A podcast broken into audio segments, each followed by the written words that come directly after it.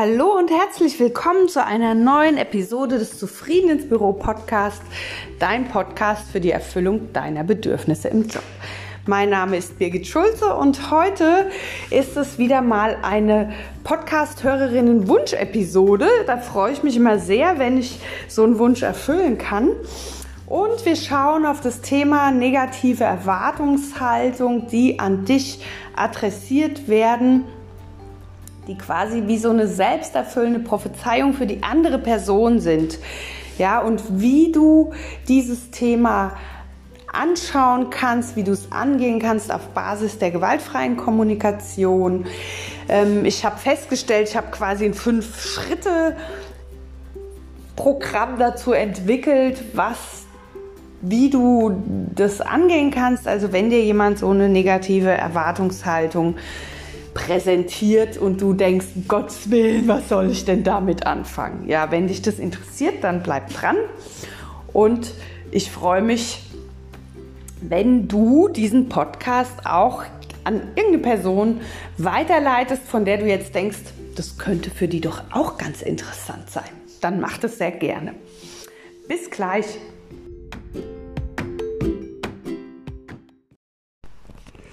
Schön, dass du hier bist und äh, bevor wir tiefer ins Thema einsteigen, noch ganz kurz. Im August, am 19. startet mein fünftägiger Intensiv-GFK-Einführungskurs und ab September mein fünfwöchiges Zufrieden ins Büro Online-Programm. Alle Infos dazu findest du auf meiner Homepage www.birgitschulze.com.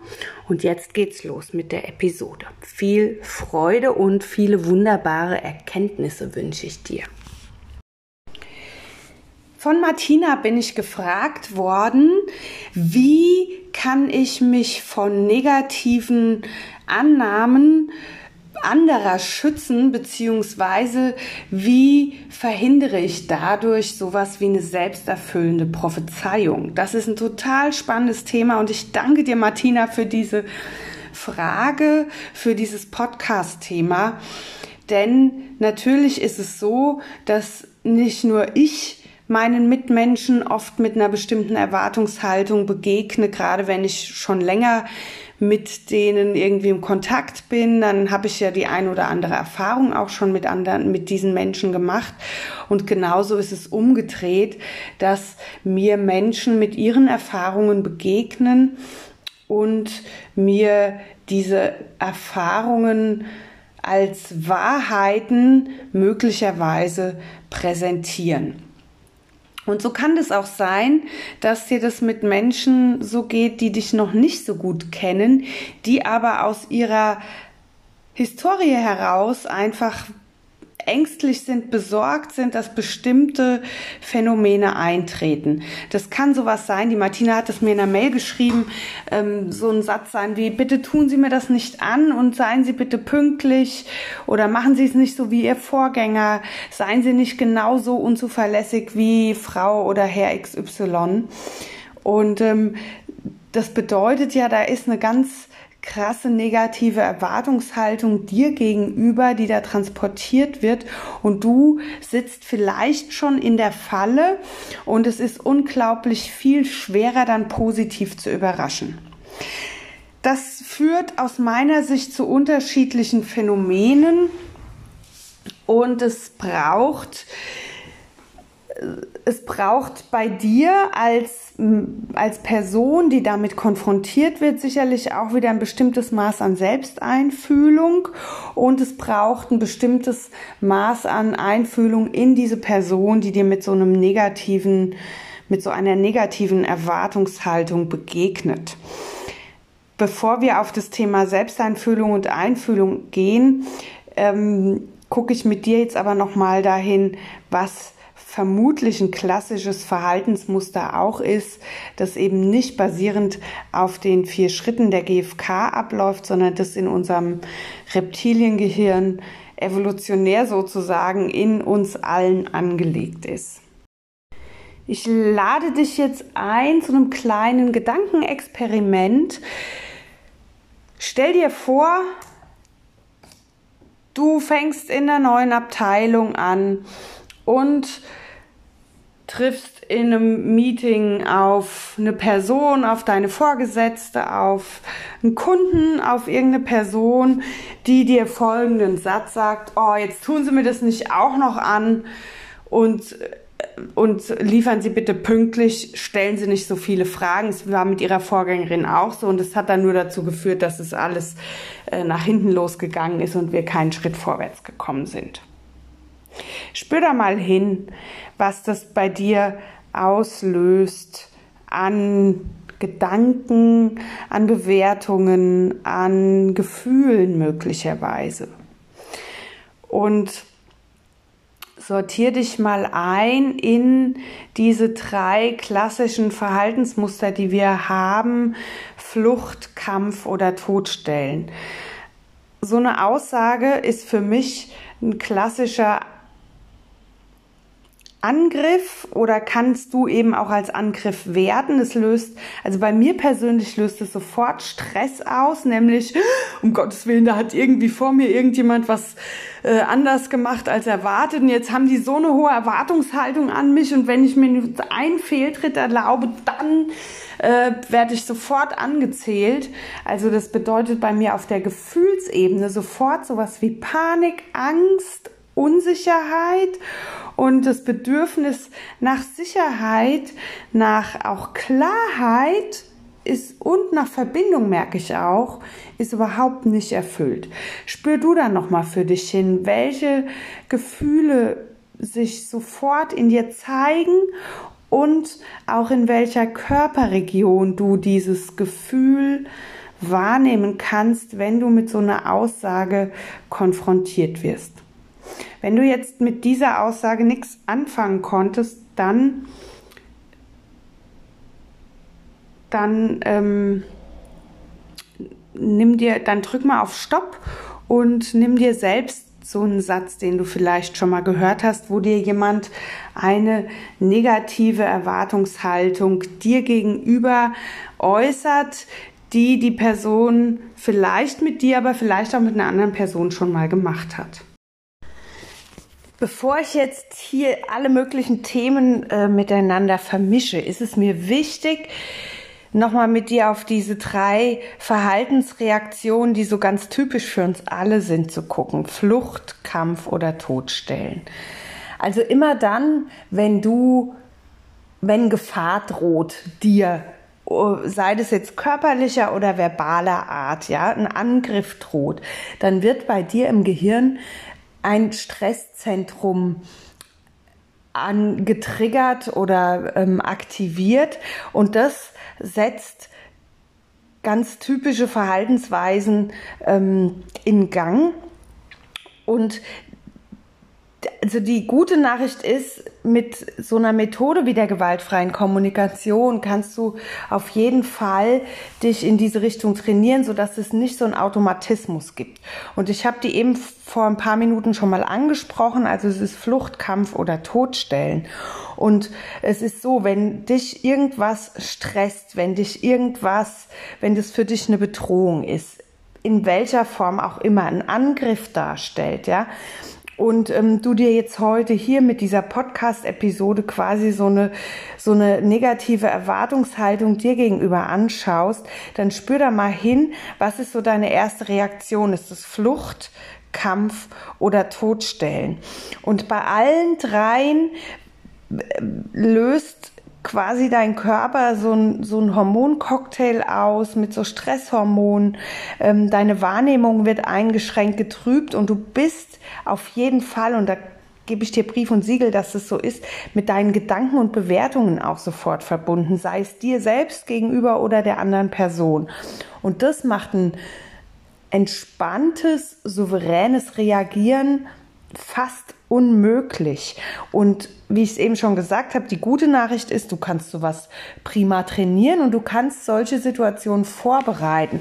Das bedeutet, wenn dir, wenn du schon weißt, da kommt eine Person und die haut so eine negative Erwartungshaltung raus, dann kannst du das im Vorfeld dir auch schon mal anschauen.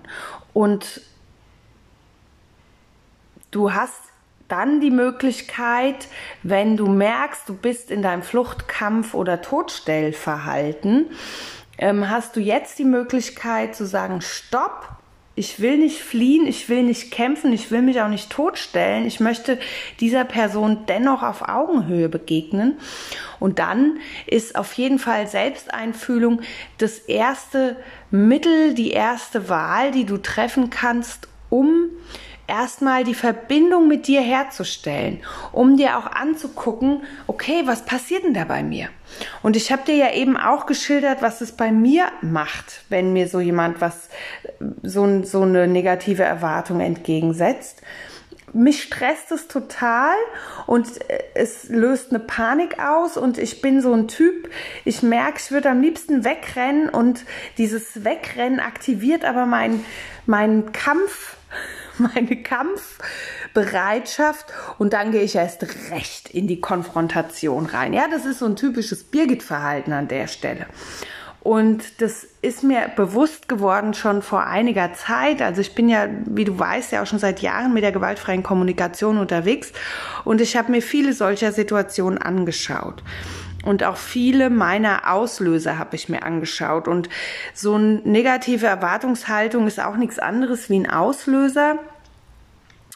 Und ähm, du kannst dir deine Auslöser einfach immer wieder anschauen unterschiedliche Auslöser. Es gibt ganz viele unterschiedliche. Unterschiedliche Menschen drücken unterschiedliche Knöpfe. Manchmal löst es eine, dieselbe Reaktion bei dir aus, manchmal auch eine ganz andere. Aber wichtig ist, dass du dir das ins Bewusstsein rufst, um dann in so einer Situation auf Augenhöhe zu handeln, vielleicht überlegt, vor allem aber mit dir in Verbindung zu sein und ähm, dann auch ein ganz lockeres, entspanntes, souveränes Auftreten an den Tag legen zu können. Die Selbsteinfühlung, da leite ich dich jetzt hier kurz auch noch mal durch. Ich habe das vorhin in Windeseile quasi in dieser Podcast-Episode auch schon gemacht, aber wir spüren jetzt noch mal gemeinsam dahin. Schließ dann nochmal deine Augen und stell dir den Auslösersatz vor. Sagen dir vielleicht auch jetzt nochmal laut, was die Person dir für eine negative Erwartungshaltung mitgibt. So, und dann spürst du hin, was passiert. Was passiert in deinem Kopf? Was passiert in deinem Körper? Gibt es eine körperliche Reaktion, die du jetzt ausmachen kannst? Spür genau dahin, wie fühlt sich das an? Ist da irgendwo ein Druck, ein Kribbeln, eine Schwäche?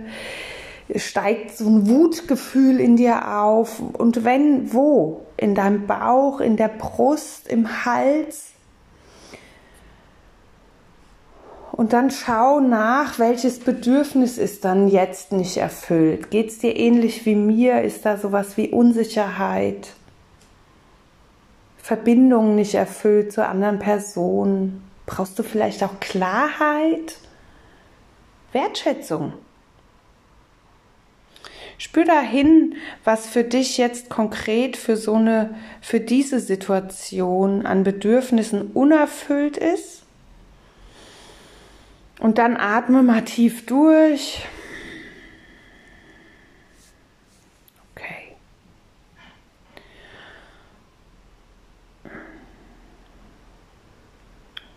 Hat sich was verändert zu deinem Gefühl? Bist du ein bisschen ruhiger geworden? Was ist mit deinem typischen Verhaltensmuster Fluchtkampf oder Todstellen? Wo bist du jetzt? Fühlt sich da was anders an? Hat sich was verändert? Wenn du dir jetzt über dein Bedürfnis, dein Unerfülltes klarer geworden bist?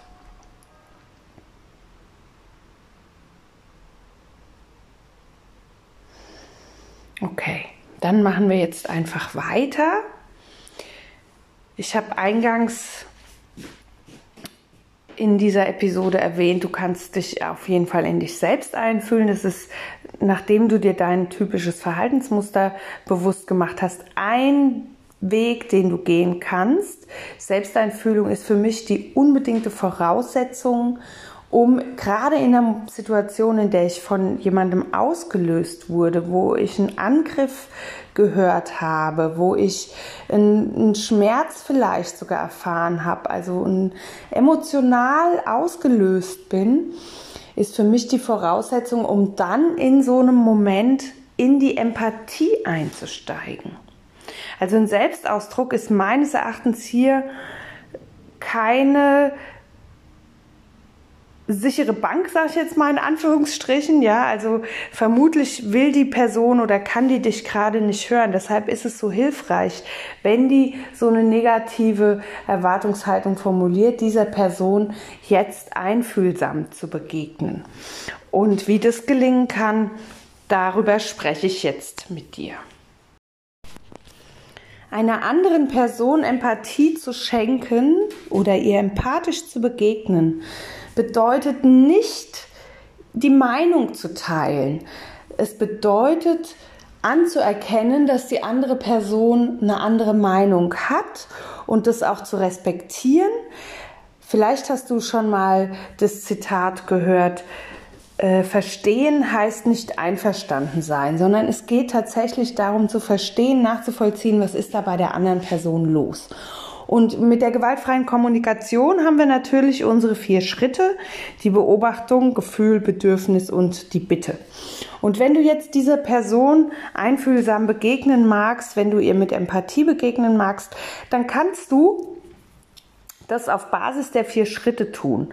Ähnlich wie du dich eben in dich selbst eingefühlt hast. Da hast du dir den Auslöser nochmal angeschaut. Also was hat die Person gesagt, dein Gefühl, dein Bedürfnis für dich nachvollzogen. Und genauso geht es jetzt darum, bei dem empathischen Zugewandtsein der anderen Person genauso zu begegnen. Das heißt, wenn dir jemand sagt, hey, äh, stell nicht so viele Fragen, weil sonst kommen wir nicht vorwärts, hat deine Vorgängerin auch schon so gemacht, ähm, dann kannst du zurückmelden. Okay, also viele Fragen stellen. Das scheint sie nervös zu machen oder scheint sie unruhig zu machen oder scheint sie auch zu nerven. Sie möchten gerne schneller vorwärts kommen. Ja, da hast du quasi nochmal zusammengefasst, zu viele Fragen äh, zu stellen ist die Beobachtung, die du formulierst in deinen Worten, so wie du es von der anderen Person gehört hast. Du hast ein Gefühl mitgegeben, macht sie unruhig, macht sie nervös, nervt sie, ja, dann bist du auf einem, ähm, äh, dann ist das der zweite Schritt. Du formulierst Gefühle und du lieferst ein Bedürfnis mit, nämlich du, sie würden gerne vorwärts kommen, sie würden das gerne ähm, gelöst bekommen, wie auch immer. Das ist zwar jetzt nicht so ein tippitoppi Bedürfnis, aber das ist auf jeden Fall in Alltagssprache formuliert ein Bedürfnis. Darunter versteckt sich sowas wie Effizienz, wie Wirksamkeit, wie Weiterkommen, wie in der Kraft sein, wie gemeinsam als Team vorwärts kommen, ja? Und das ist so hilfreich. Also dann und dann einfach eine Pause machen und fragen, habe ich Sie da richtig verstanden? Das heißt, du schiebst eine Verbindungsbitte an. Du schiebst keine Handlungsbitte an im Sinne von, okay, dann können wir jetzt weitermachen, dann schlagen Sie mal ähm, Tagesordnungspunkt 2 vor oder wie auch immer, sondern hier ist es total hilfreich, auch mit diesen Verbindungsbitten zu arbeiten. Da habe ich ja auch schon einige Podcast-Episoden zu gemacht und gut ist, wenn du dir die nochmal anhörst, wenn dir das jetzt nichts sagt. Bei den Verbindungsbitten ist es immer, ist es so, du fragst, also du, wenn du jetzt eine Verbindungsbitte stellst, dann kannst du fragen, habe ich dich da richtig verstanden? Ist es das, was du mir sagen wolltest? Oder gehe ich richtig in der Annahme, dass du jetzt gerade wütend, verletzt, traurig, genervt, frustriert bist? Ja? Also du fragst nach, und diese Verbindungsbitte heißt deshalb Verbindung, weil das sofort Verbindung zwischen dir und deiner Gesprächspartnerin schafft. Und das ist so, so wichtig. Da bist du weg von dieser Sachebene, auf der wir uns immer anfangen zu streiten. Ja, weil nämlich du, du könntest ja auch sagen, ja, ich habe doch nur zwei Fragen gestellt, was soll das jetzt? Ich brauche doch Klarheit. Ja, aber ich sag's Ihnen nochmal, Ihre Vorgängerin, die hat geredet ohne Punkt und Komma und dann sind wir einfach nicht weitergekommen, ja? Dann steigst du genau auf diesem Level ein. Da willst du aber nicht hin, weil du willst ja diese negativen Erwartungshaltungen auflösen ist vielleicht nicht das Richtige, aber du willst ja die nicht erfüllen. So, also ist es, ist es hilfreich, der anderen Person das jeweils unerfüllte Bedürfnis zu spiegeln und ähm, in der fragenden Haltung und auch die Gefühlslage zu vermuten und einfach danach zu fragen, habe ich Sie da richtig verstanden? Okay, gut, was und dann kannst du fragen, was genau erwarten Sie denn von mir? Wie hätten Sie es gerne so? Weil letztendlich ist es auch wichtig, die Verantwortung dafür auch wieder an die andere Person abzugeben. Weil wenn die dir jetzt sowas an den Kopf knallt, wie das machen sie nicht so, machen sie es nicht so, machen sie es nicht so, hast du ja auch wiederum keine Idee, wie du es machen kannst, dass es für die andere Person in Ordnung ist. Ich habe immer vor zu diesen nicht Aufforderungen, also diese negativ formulierten ähm, Ansagen, mach's nicht so, mach's nicht so, mach's nicht so, geh nicht über los, zieh nicht 400 Euro ein. Äh, ja, dazu will ich auch mal eine Podcast-Episode machen, weil das für so viel Verwirrung sorgt. Und ähm, es eigentlich ja viel hilfreicher ist, wenn dir eine Person das positiv formuliert. Im Sinne von, okay, nicht stell nicht so viele Fragen, ihre Vorgängerin hat es auch so gemacht, sondern ähm, okay, sie haben die Möglichkeit, ihre Fragen dann und dann zu platzieren oder mir ist es wichtig, dass wir jetzt ins Tun kommen und deshalb fangen Sie doch bitte schon mal mit der Aufgabe äh, an, die ich Ihnen aufgeschrieben habe und dann gucken wir mal, wie weit wir kommen. So dann und dann ist es auch wahrscheinlich möglich, im Arbeitskontext Fragen zu stellen. Also das ist ganz wichtig. Also das Thema ist ähm, verstehen heißt nicht einverstanden sein, dann bist du im Empathiemodus, Gefühle und Bedürfnisse der anderen Person spiegeln, fragen, habe ich sie da richtig verstanden? Ist das, ähm, was sie jetzt irgendwie nervt? Und dann die Verantwortung an die Person abgeben. Das ist ganz wichtig, damit die für sich nämlich weiß, was sie eigentlich von dir will.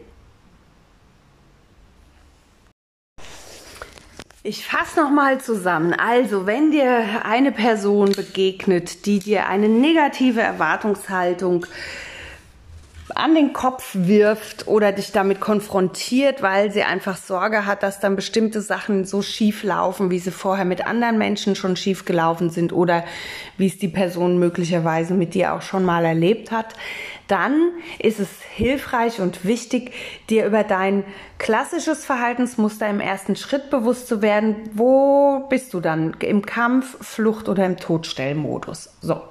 Und dann braucht es Selbstempathie, damit du da rauskommst. Es braucht Selbstempathie, damit du für dich Klarheit entwickelst, was genau, wie geht's dir? Was liegt unter der Panik? Was liegt unter dieser Schockstarre für ein Gefühl? Ist da Verwirrung? Ist da genervt sein? Ist da Angst? Ist da Panik? Was auch immer da für ein Gefühl für dich drunter liegt. Dann gehst du zu deinem unerfüllten Bedürfnis und machst dir das bewusst. Und mit dieser Klarheit bist du ganz anders in der Lage, der anderen Person einfühlsam, empathisch zu begegnen. Und sie kannst du sie genau dort abholen, indem du auch die Gefühle und Bedürfnisse der anderen Person benennst, sie ihr anbietest und fragst und quasi abschließt mit einer Verbindungsbitte ist es das, was Sie mir sagen wollen? Habe ich Sie da richtig verstanden? Geht's Ihnen so? Also so eine Einladung machen, okay, sind wir, sind wir quasi auf demselben Level, ja? Und wenn du das schaffst, dann adressierst du nämlich auch die Verantwortung an die Person zurück, nämlich, dass sie dir ganz konkret sagt, was sie von dir will. Und das kannst du immer wieder machen. Also diese Empathieschleifen kannst du immer wieder drehen, wenn du merkst, äh, habe ich nicht verstanden, was will die von mir? Äh, die sagt gerade Sachen, diese Person die klingen für mich bedrohlich, die wirken auf mich so, als, als müsste ich jetzt quasi einen Eiertanz aufführen, sämtliche Fettnäpfchen umschiffen, von denen ich noch nicht mal weiß, wo die überall aufgestellt sind, ja. Also das ist ganz, ganz hilfreich und wichtig. Das eigene spontane Reaktionsvermögen kennen, äh, Selbsteinfühlung, Empathie geben, mit der Verbindungsbitte abschließen und dann die Verantwortung an die Person zurückgeben. Ist quasi ein Fünf-Schritte-Programm, habe ich gerade festgestellt, ja. Genau, aber genau darum geht's. Ja, und ähm, das war heute eine Podcast-Episode, die als Wunsch, als Hörerinnenwunsch an mich adressiert wurde.